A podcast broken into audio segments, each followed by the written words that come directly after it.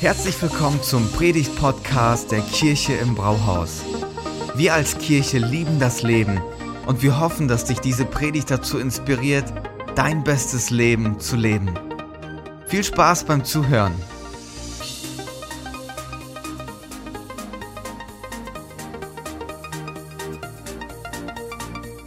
Seid ihr auch so am Schwitzen?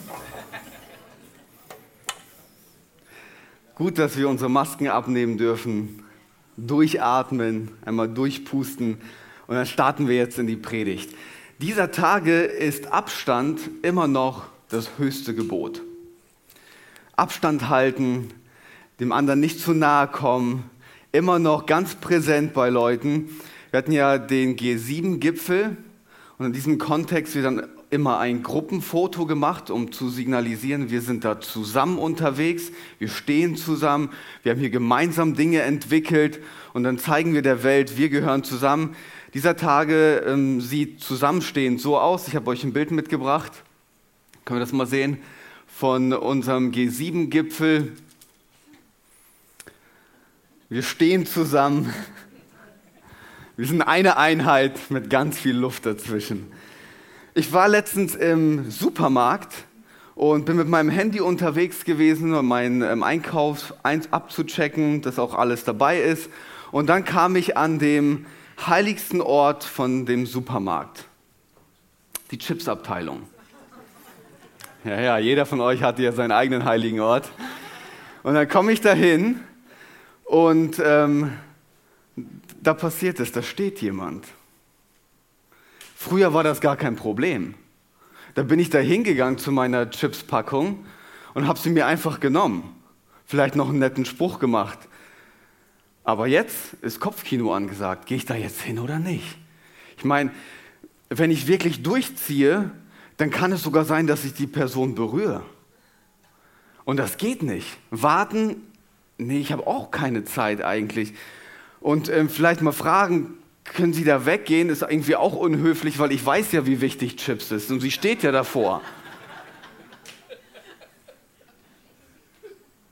Was mache ich? Ich nehme meinen Einkaufswagen und drehe nochmal eine extra Runde. Ich will der Person nicht zu nahe kommen. Ich glaube, wir haben das alle so sehr verinnerlicht, Abstand zu halten. Aber wenn wir im Kontext von unserer Freundschaft mit Jesus uns das anschauen, merken wir, dass Nähe der entscheidende Faktor ist. Dass Nähe der entscheidende Faktor ist. Und anhand einer Geschichte, die ähm, Jesus erlebt hat, äh, möchte ich euch zeigen, warum das so wichtig ist und was der Weg dort eigentlich hin ist. Nähe ist ein entscheidender Faktor. Markus berichtet in seiner Biografie über Jesus ähm, in einer Geschichte, sehr bemerkenswert. In ähm, Kapitel 5, das sind die Verse 21 bis 43. Keine Angst, ich werde sie jetzt nicht alle vorlesen, weil es ein sehr langer Text ist. Wir werden Teile paraphrasieren und Teile davon vorlesen. Die Situation ist folgende. Jesus kommt gerade ähm, mit dem Boot ans Ufer, steigt mit seinen Freunden aus und dann ist eine große Menschenmenge da, weil sie alle gehört haben, dieser Jesus ist besonders der kann Wunder tun, der kann besondere Dinge einfach machen und wenn ich eine Not habe, kann ich da hinkommen und es wird irgendwie erfüllt. Also kommen alle ganz nah und alle so richtig im Getümmel ist Jesus und da kommt eine Person, Jairus heißt die oder Jairus, wie, je nachdem wie man das aussprechen möchte, kommt zu ihm, das ist ein Synagogenvorsteher, also religiöse Elite, kommt zu ihm und sagt, meine Tochter ist todkrank komm bitte in mein Haus, leg deine Hand auf meine Tochter und dann wird sie gesund. Jesus lässt sich darauf ein. Mitten im Getümmel starten die los, machen sich auf den Weg und die ganze Mannschaft, die ganzen Leute kommen mit, alle drängen sich um Jesus und mitten in diesem, auf diesem Weg zu Jairus kommt eine Frau angeschlichen und diese Frau hat seit zwölf Jahren Blutungen. Und die denkt sich, ich muss an diesen Jesus ran. Und ich ähm, möchte gerne mal vorlesen, was ihre, was ihre Situation war. Sie war bei vielen Ärzten in Behandlung gewesen und hatte dabei viel gelitten. Das ist schon mal so eine Aussage, die wir uns vor Augen halten müssen. Sie ist zu Ärzten gegangen und hat dabei gelitten. Arzt soll eigentlich helfen. Okay? Sie ist zu vielen Ärzten gegangen, hat dabei gelitten, ihr gesamtes Vermögen ausgegeben, aber nichts hat genützt. Im Gegenteil, ihr Leiden war nur noch schlimmer geworden. Diese Frau hatte von Jesus gehört. Nun drängte sie sich in der Menge von hinten an ihn heran, berührte sein Gewand, denn sie sagte sich, wenn ich auch nur sein Gewand berühre, werde ich gesund. Und wirklich, im selben Augenblick hörte ihre Blutung auf und sie spürte, dass sie von ihrem Leiden geheilt war. Im selben Augenblick merkte auch Jesus, dass eine Kraft von ihm ausgegangen war. Er drehte sich um und fragte die Leute, wer hat mein Gewand berührt? Seine Jünger erwiderten, du siehst doch, wie sich die Menschen um dich drängen und dann fragst du, wer hat mich berührt? Aber Jesus blickte in die Menge umher, um zu sehen, wer das gewesen war. Und dann schaut er sich um und sieht diese Frau. Diese Frau merkt es, dass Jesus das mitgekriegt hat und dann kommt sie zu ihm und erzählt, das war meine Situation und als ich dein Gewand berührt habe, ist da was passiert. Und Jesus sagt zu ihr, meine Tochter, dein Glaube hat dich geheilt. Was für ein Aufsehen muss da gewesen sein. Die ganzen Leute um Jesus herum, um diese Frau herum und dann passiert sowas alle freuen sich und in dieser Freude kommen die Familienmitglieder von Jairus und sagen, weißt du, Jesus, lass ihn lieber in Ruhe. Deine Tochter ist gestorben. Ich meine, wie viele unterschiedliche Emotionen da gerade abgehen. Freude über die Heilung, die Nachricht, dass die Tochter jetzt doch gestorben ist. Und ähm, Jesus lässt sich aber nicht abbringen sondern geht weiter und geht zu diesem Haus, kommt da rein, alle sind am Weinen, alle sind schon am Trauern, das Mädchen ist gestorben. Jesus kommt da rein und sagt, was soll diese Aufregung? Warum weint ihr? Das Kind ist nicht tot, es schläft nur. Da lachten sie ihn aus. Er aber schickte alle hinaus, bis auf den Vater und die Mutter des Mädchens und die Jünger, die bei ihm waren. Mit ihnen ging er in den Raum, in dem das Kind lag. Er griff es bei der Hand und sagte zu ihr, Talita cum, das heißt mein Mädchen, steh auf. Dann steht das Mädchen auf und sagt dann noch zu der Mutter, mach ihr was zu essen, wahrscheinlich mach ihr Lieblingsessen. Wieder eine großartige Situation. Und aus dieser Geschichte möchte ich euch ein paar knackige Fragen oder Punkte mitbringen, was es bedeutet, Jesus nahe zu kommen. Und diese Predigt ist für Leute, die schon länger mit Jesus unterwegs sind. Und diese Predigt ist für Menschen, die auf einer spirituellen Reise sind und versuchen wollen, Jesus zu entdecken. Das heißt, für jeden von uns ist was dabei. Und ich glaube, dass der ein oder andere heute angesprochen wird, weil die Punkte ähm, in der Vorbereitung mich sehr angesprochen haben, sehr herausgefordert haben. Okay? Der erste Punkt, der erste Punkt, Nähe ist nicht gleich Nähe. Nähe ist nicht gleich Nähe. Schaut mal, diese Frau mit der Krankheit, sie nähert sich Jesus. Und dann berührt sie ihn und dann merkt Jesus das. Da passiert irgendwas. Und gleichzeitig war Jesus aber mitten im Getümmel. Da waren viele Leute um ihn herum, haben ihn auch berührt. Ich meine, es ist so, als würdest du zu den besten Zeiten auf, aufs Altstadtfest gehen, vor der Hauptbühne und die Erwartungshaltung haben, hier darf mich jetzt keiner berühren. Das ist verrückt.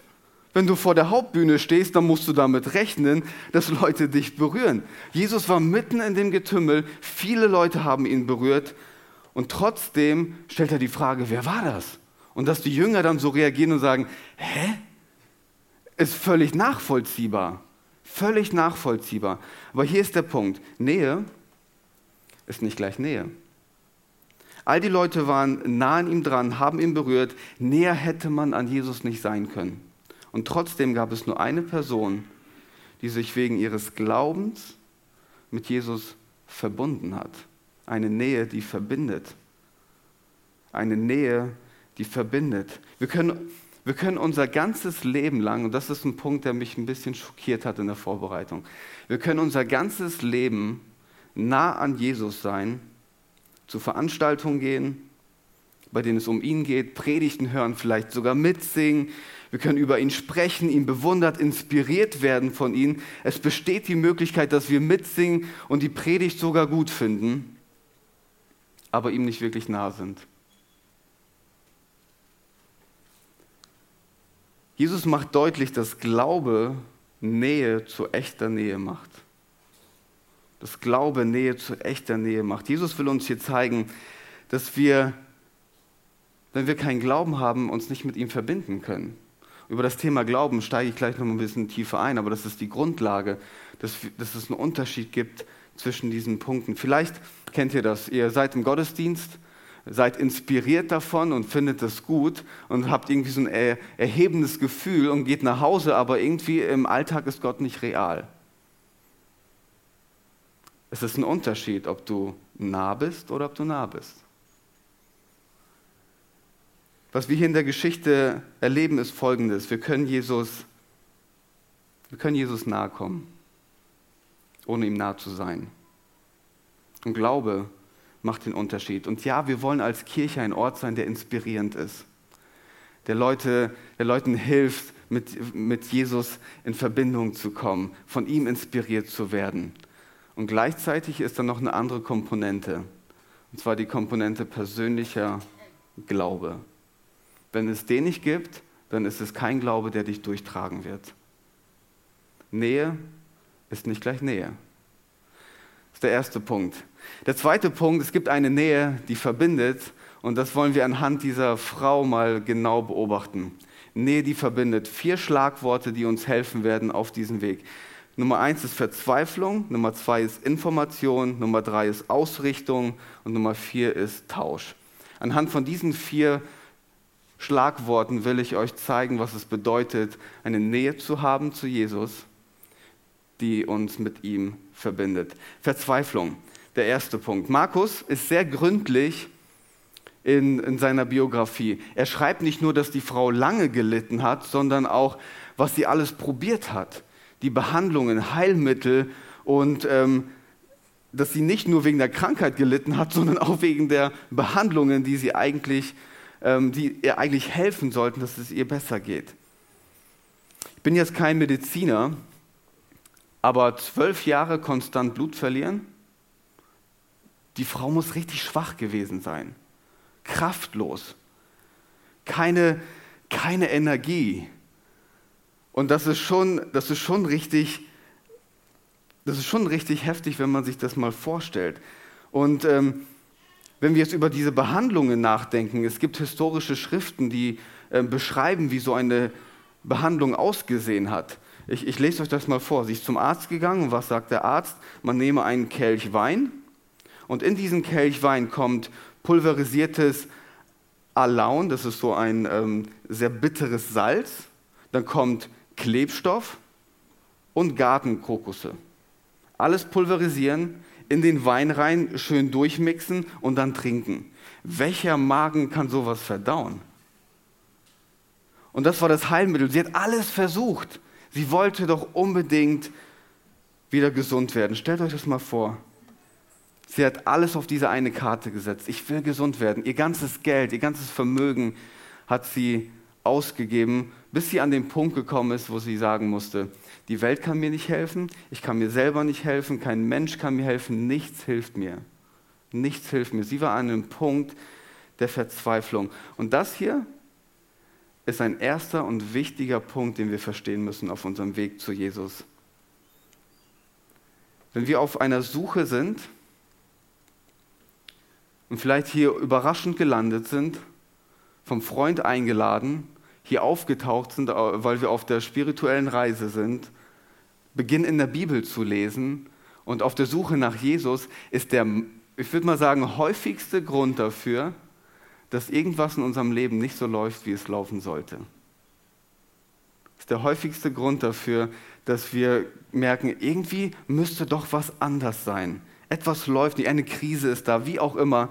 Auf einmal beginnen wir, okay, da muss es doch irgendetwas geben.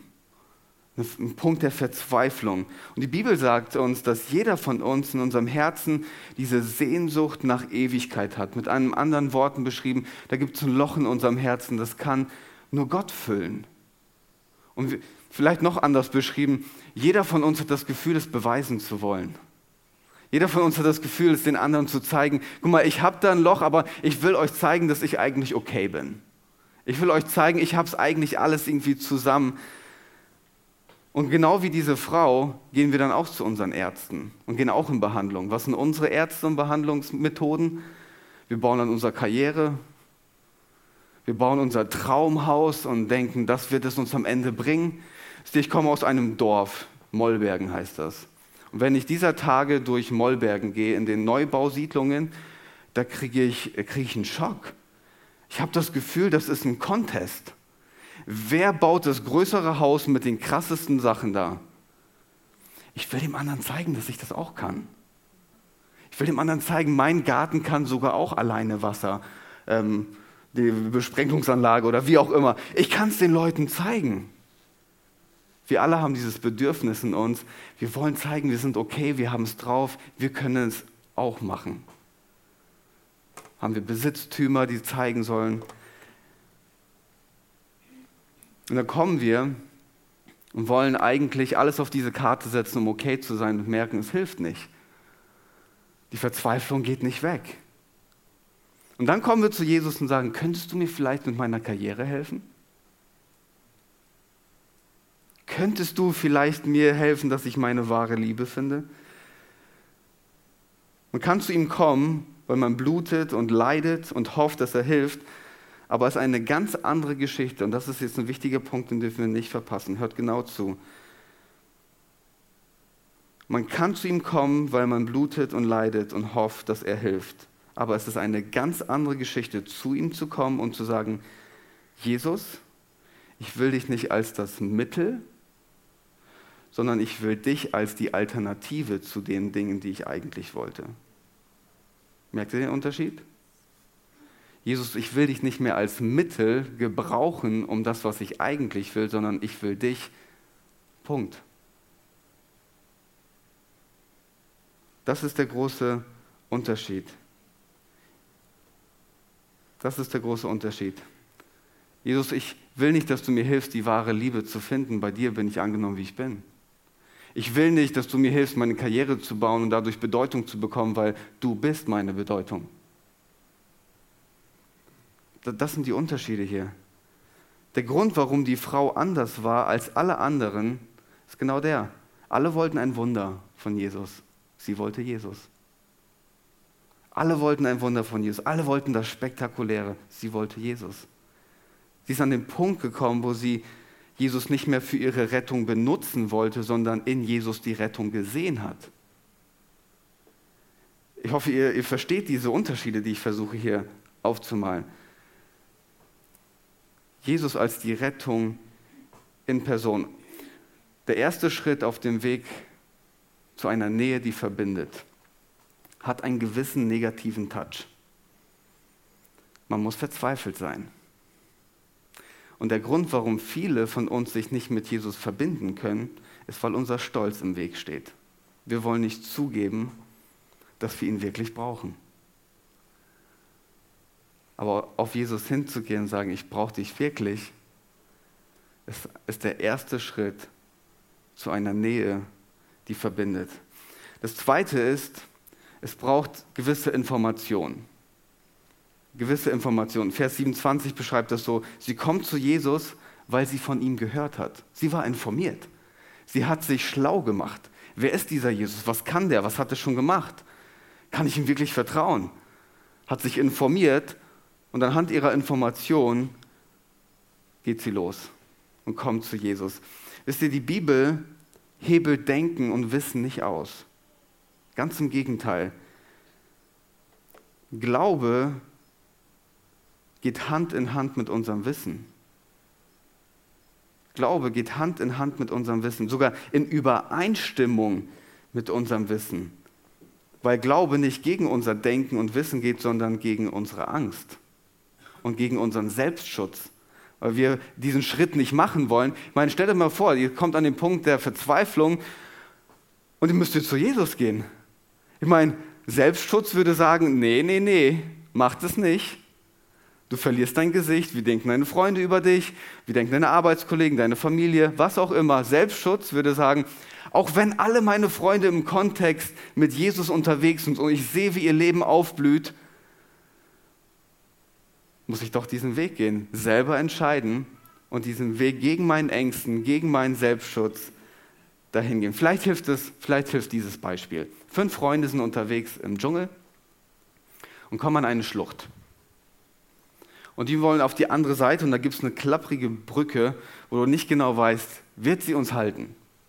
Der erste geht rüber, kommt sicher an. Der zweite geht rüber, hat es auch geschafft. Der dritte geht rüber, kein Problem. Der vierte geht rüber, auch sicher angekommen. Und jetzt stehst du da.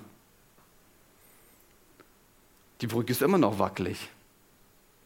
Die Brücke gibt dir immer noch keine Garantie aber du hast Informationen gesammelt. Der erste war schwerer als du, der zweite war ein bisschen tollpatschiger als du, ähm, der dritte hat einfach nicht drauf geguckt, ist einfach gegangen. Du hast all die Informationen, dass die Brücke halten wird. Und trotzdem musst du gegen deine Angst, gegen deinen Selbstschutz diesen Schritt gehen und Glauben und Vertrauen investieren, dass diese Brücke halten wird. Glaube geht nicht gegen Denken und auch nicht gegen Wissen. In Übereinstimmung. In Übereinstimmung mit unserem Wissen und darauf zu reagieren. Ich meine, die Frau, die hätte an dem Ort nicht sein dürfen.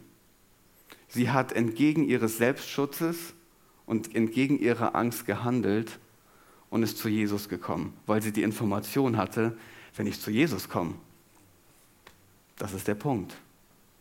Das ist der Punkt. Information. Wenn du auf dem Weg bist, dann ermutige ich dich, lern Jesus kennen. Lies über ihn. Frag Leuten, hey, wie hast du Jesus erlebt? Beschäftige dich mit ihm. Das macht den größten Unterschied. Und das Dritte ist auch wichtig. Es war die Ausrichtung ihres Glaubens, die sie gerettet hat. Die Ausrichtung und nicht die Größe. Es war die Ausrichtung ihres Glaubens und nicht die Größe ihres Glaubens.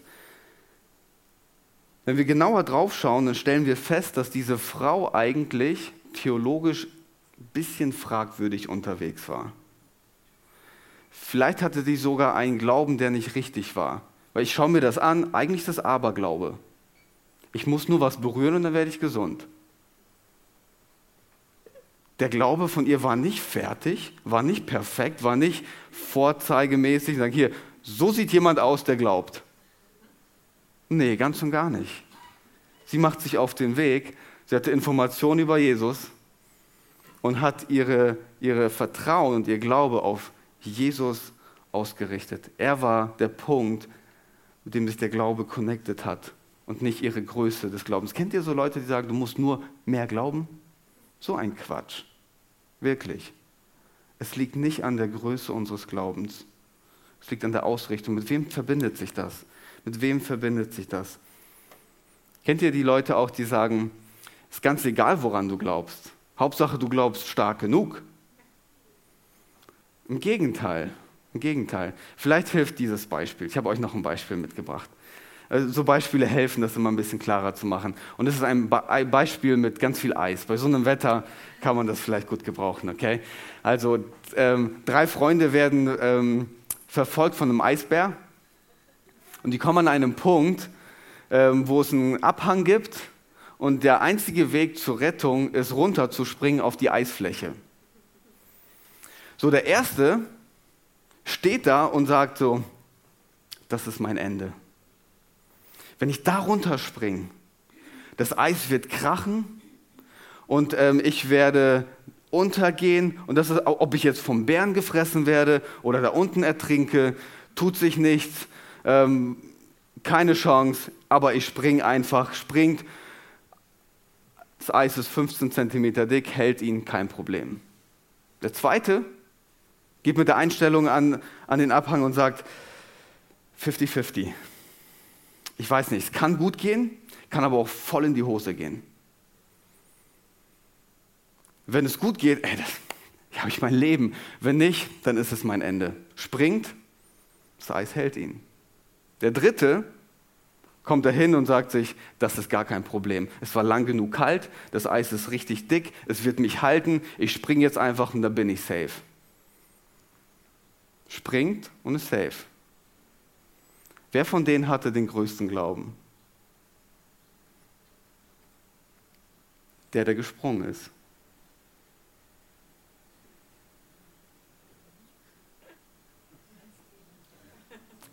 Es ist nicht die Größe deines Glaubens, die dich retten wird. Wie viel, wie viel Glauben brauchst du, damit du gerettet wirst in so einer Situation? Gerade so viel, dass du springst.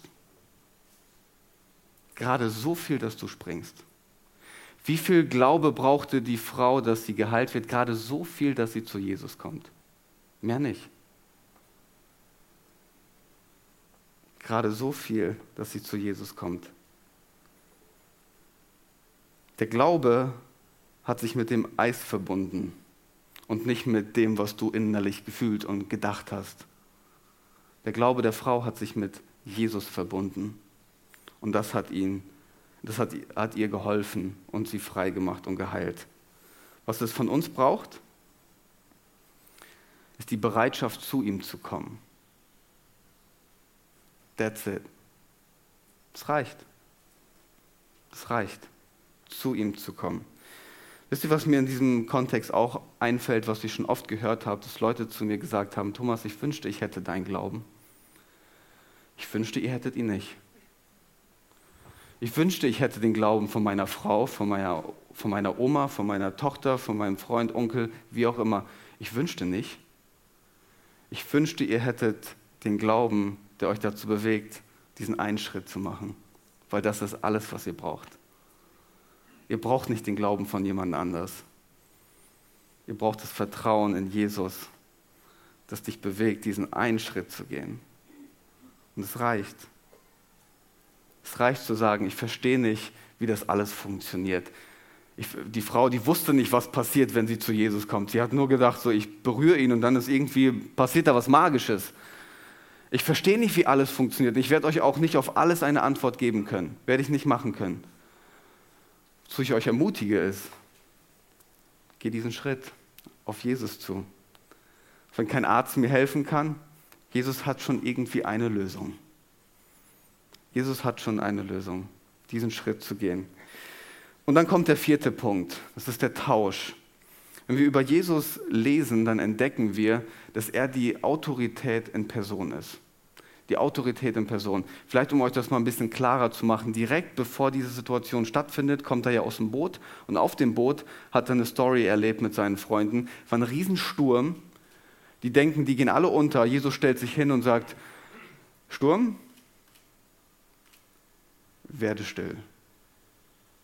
Magier würde sagen, im Namen von Schakalaka, keine Ahnung, sei still und dann würde er versuchen und Jesus stellt sich einfach nur hin und sagt, werde still. Der Gedanke von Autorität kommt vom Autor der Dinge. Jesus ist der Autor vom Körper, er ist der Autor vom, vom Sturm, von der Natur, von allem. Und weil er der Autor ist, kann er sagen, werde still. Er braucht nicht irgendjemanden benutzen, sondern er ist es. Er ist die Autorität in Person.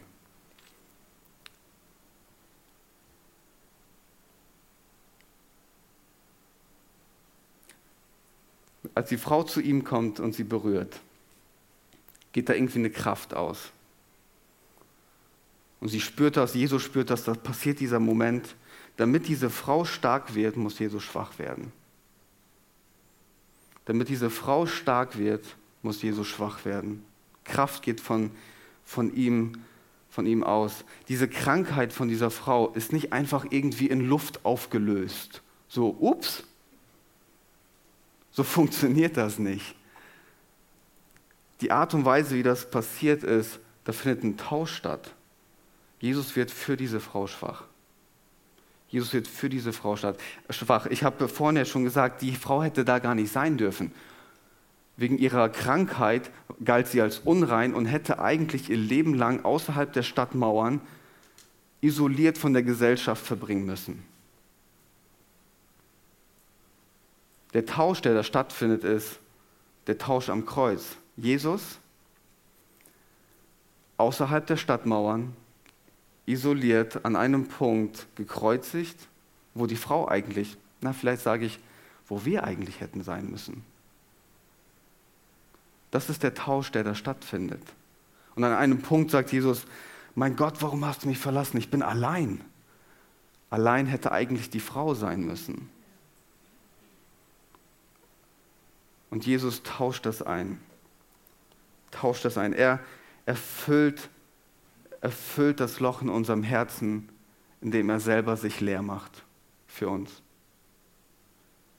Er kommt an einen Punkt der Verzweiflung, wo er sagt, ich halte diese Einsamkeit nicht aus. Wo bist du, mein Gott? Wird verzweifelt, damit wir Erfüllung bekommen. Er tauscht es für uns ein. Er tauscht es für uns ein. Eine Nähe, die verbindet. Eine Nähe, die verbindet, kommt daher, dass wir an einem Ort der Verzweiflung kommen und verstehen, es braucht jemanden. Und das ist Jesus. Und wir sammeln uns Informationen über ihn und wissen, bei ihm bin ich an der richtigen Adresse. Und dann verbindet sich unser Vertrauen und unser Glauben nicht mit irgendeinem Konzept, sondern mit einer Person. Und diese Person tauscht für uns ein, was wir brauchen und wir bekommen in unserem Herzen, was wir wirklich brauchen. Aber Moment mal, da, da war doch noch eine andere Person in der Geschichte. Erinnert ihr euch an Jairus oder Jairus, der Synagogenvorsteher? Wie gehen wir damit um? Das ist der letzte Punkt. Auf den kann ich nicht zu tief eingehen, aber der wird uns nochmal eine, eine, eine Sache helfen. Eine Nähe die sein Timing zulässt. Eine Nähe, die das Timing von Gott zulässt. Jesus kommt eigentlich zu spät. Jesus kommt eigentlich zu spät. Die ist tot, alle trauern, alle sind außer sich. Und dann kommt Jesus mitten in die Situation hinein. Aus unserer Nähe zu ihm entwickelt sich ein Vertrauen zu der Person, die nicht immer unseren gleichen Zeitplan vertritt. Und das ist ein herausforderndes Konzept, wenn wir mit Jesus unterwegs sind. Dass sein Timing nicht unser Timing ist.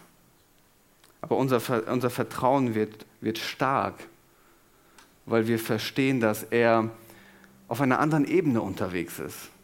Er hat den Überblick und er hat den Durchblick. Er hat den Überblick und er hat den Durchblick. Er weiß, was wir brauchen und oft besser als wir selber. Er weiß, was wir brauchen. Jetzt könntest du sagen, aber Thomas, seine Tochter ist gestorben. Ich meine, das ist dramatisch. Wenn Jesus sich wirklich gekümmert hätte, wenn Jesus sich wirklich gekümmert hätte, wäre er schneller unterwegs.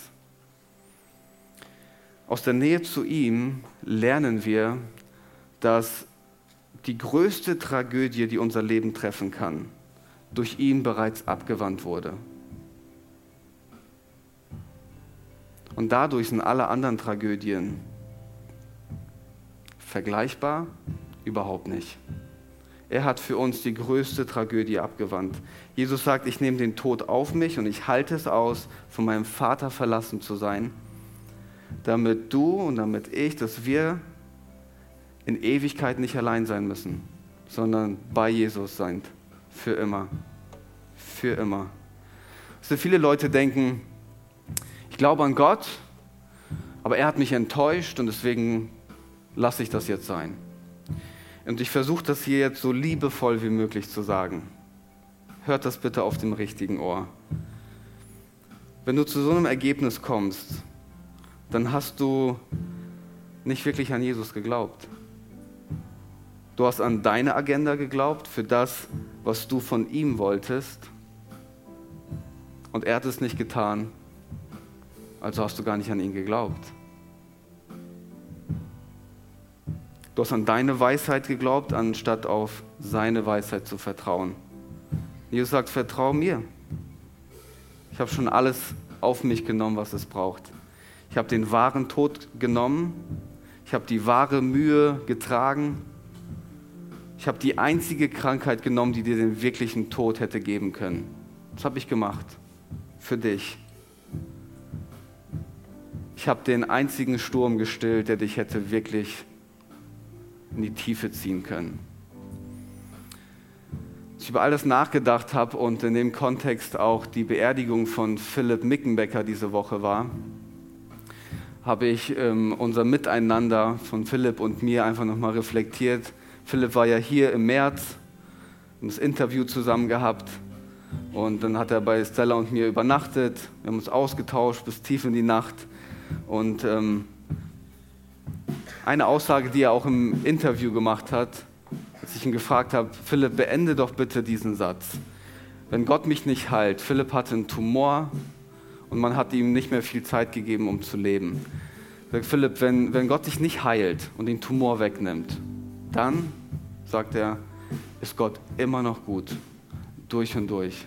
Und in meinen Gesprächen mit ihm ist mir aufgefallen, er wollte kein Wunder, auch wenn es ein Teil davon war, er wollte Jesus. Er hat verstanden, dass die größte Tragödie seines Lebens bereits abgewandt wurde. Und seine, seine letzten Tage, die er verbracht hat, waren davon geprägt, dass er den Leuten erzählt hat, hey, Jesus hat für mich die größte Tragödie überwunden. Hey, das ist ein Geschenk für dich. Und ich will euch einladen, diesen Step zu gehen, Jesus nahe zu kommen. Nah ist nicht gleich nah. Es gibt eine Nähe, die verbindet. Und zwar, wenn du aus einem Ort der Verzweiflung kommst und sagst, Jesus, ich brauche dich wirklich, ich habe das nicht. Und du hast dich informiert und du weißt, ja, das, was ich von Jesus hier gehört habe, das, das, das kann doch nur wahr sein. Und dann kommst du zu Jesus und sagst, Jesus, ich richte mein Vertrauen und mein Glauben auf dich aus. Nicht auf das, was ich will, sondern auf dich. Und dann wirst du merken, wie Jesus das eintauscht und er dich beschenken wird. Vielen Dank fürs Zuhören. Wenn du eine Frage hast, kannst du uns gerne eine E-Mail an info at kirche-im-brauhaus.de schreiben. Wir geben unser Bestes, um deine Fragen zu beantworten. Bis zum nächsten Mal beim Predigt-Podcast der Kirche im Brauhaus.